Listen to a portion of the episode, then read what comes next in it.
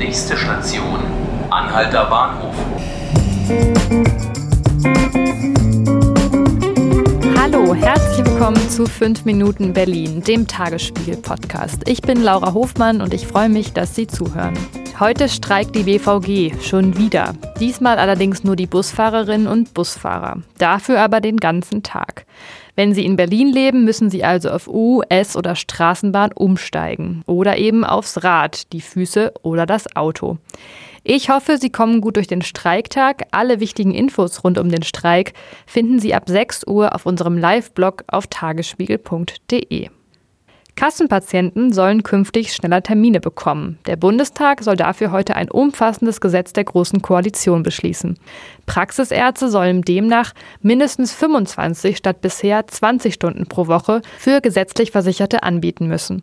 Telefonservicestellen für Termine, die in den Ländern bisher unterschiedlich arbeiten, sollen zu einem rund um die Uhr Angebot ausgebaut werden. Und jetzt spreche ich mit meinem Kollegen Ralf Schönball mal wieder über das Thema Mieten und Wohnen in Berlin. Und zwar vor allem auch über ein interessantes Gutachten, das diese Woche veröffentlicht wurde. Wie kann man der Explosion der Mieten in Berlin beikommen? Mit Neubau, klar, das ist eins. Der Entwurf für den Stadtentwicklungsplan Wohnen 2030 des Senats, den wir Ende vergangener Woche im Tagesspiegel veröffentlicht haben, sieht, wie berichtet, Potenzial für rund 200.000 neue Wohnungen in Berlin. Auf Hausdächern, durch Nachverdichtung und auf Kleingärten. Und es werden aber auch noch andere Maßnahmen derzeit in der Stadt diskutiert. Darüber möchte ich jetzt mit meinem Kollegen Ralf Schönmal sprechen. Hallo Ralf. Hallo.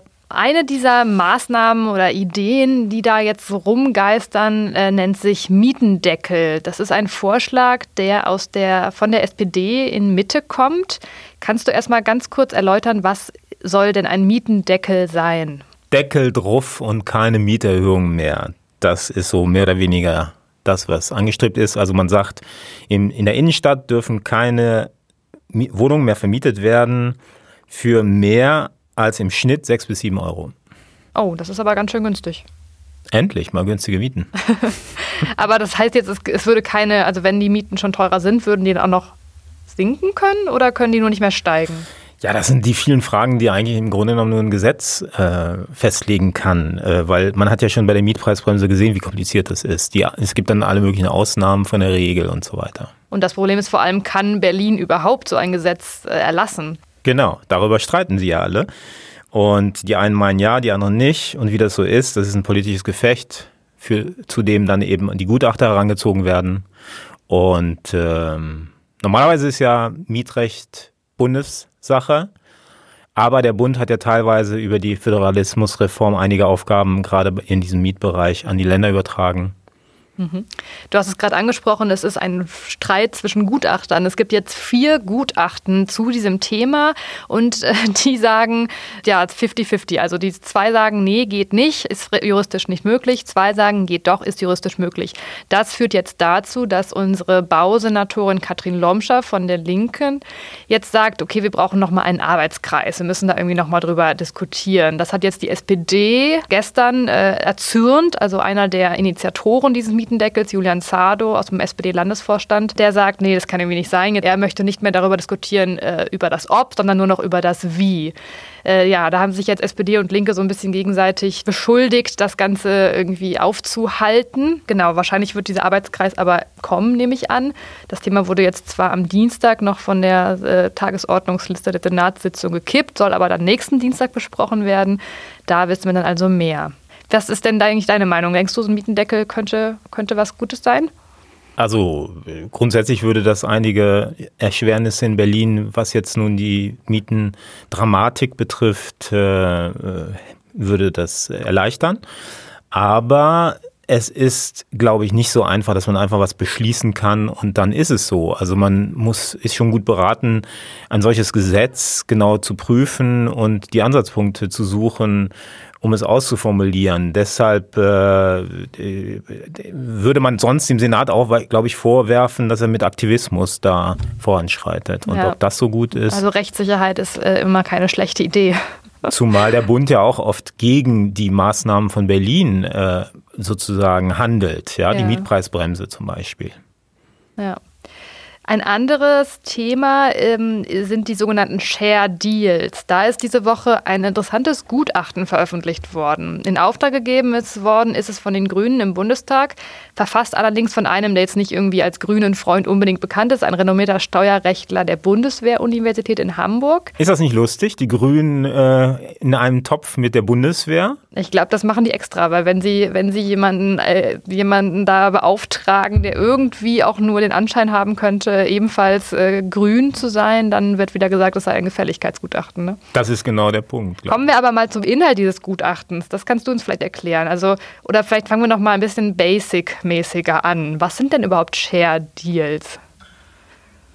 Das ist im Grunde genommen ein Gesetz, was es zulässt, dass Firmen, die verkauft werden, bei den Grundeigentum, also bei, den, bei der Fabrik und bei dem Grundstück, auf dem die Fabrik steht, dass das nicht besteuert wird beim Verkauf der Firma. So einfach ist das. Führt aber dazu, dass einfach Wohnungen verkauft werden, weil sie quasi als Firma verkauft werden. Und das ist der Trick.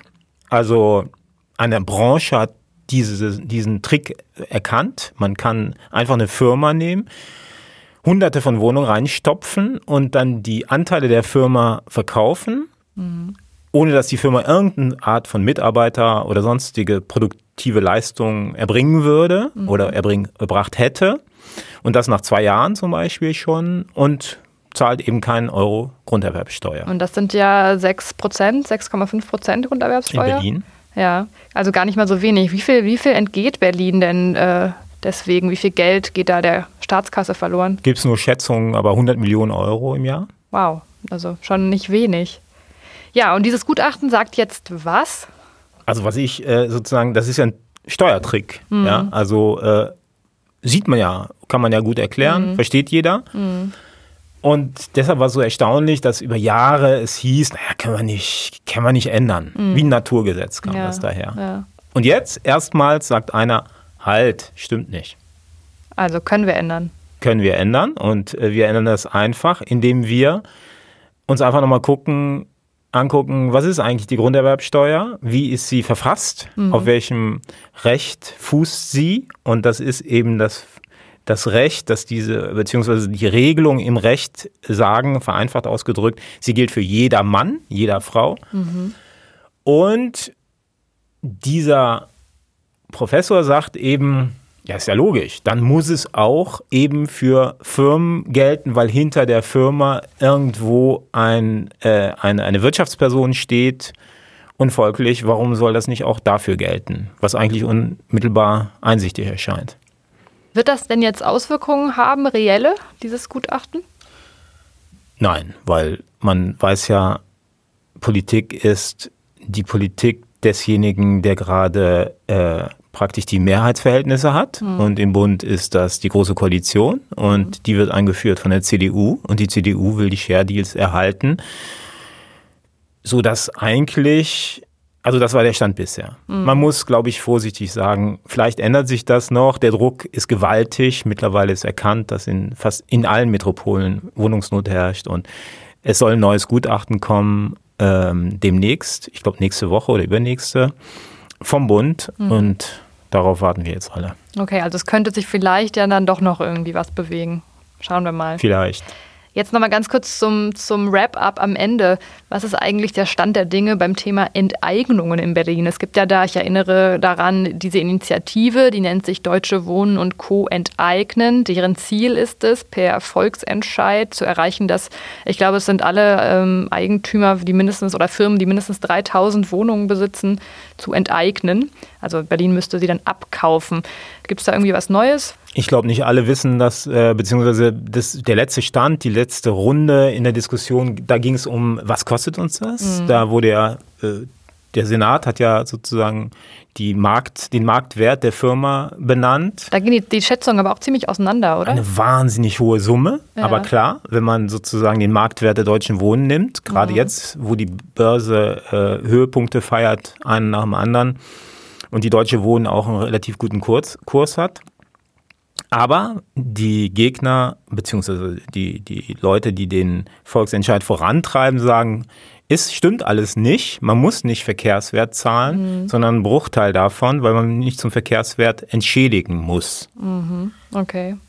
Also auch, auch wieder, ein juristisches Problem. Genau.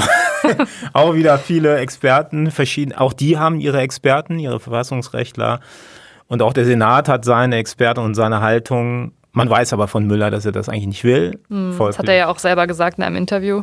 So ist es. Sich relativ deutlich das dagegen bekannt. Die Grünen haben sich aber noch nicht so ganz klar positioniert, oder? Nee, nee. Hinter den Kulissen, ja gut, in den Grünen gibt es eben sozusagen diese verschiedenen äh, Kräfte. Flügel. Flügel.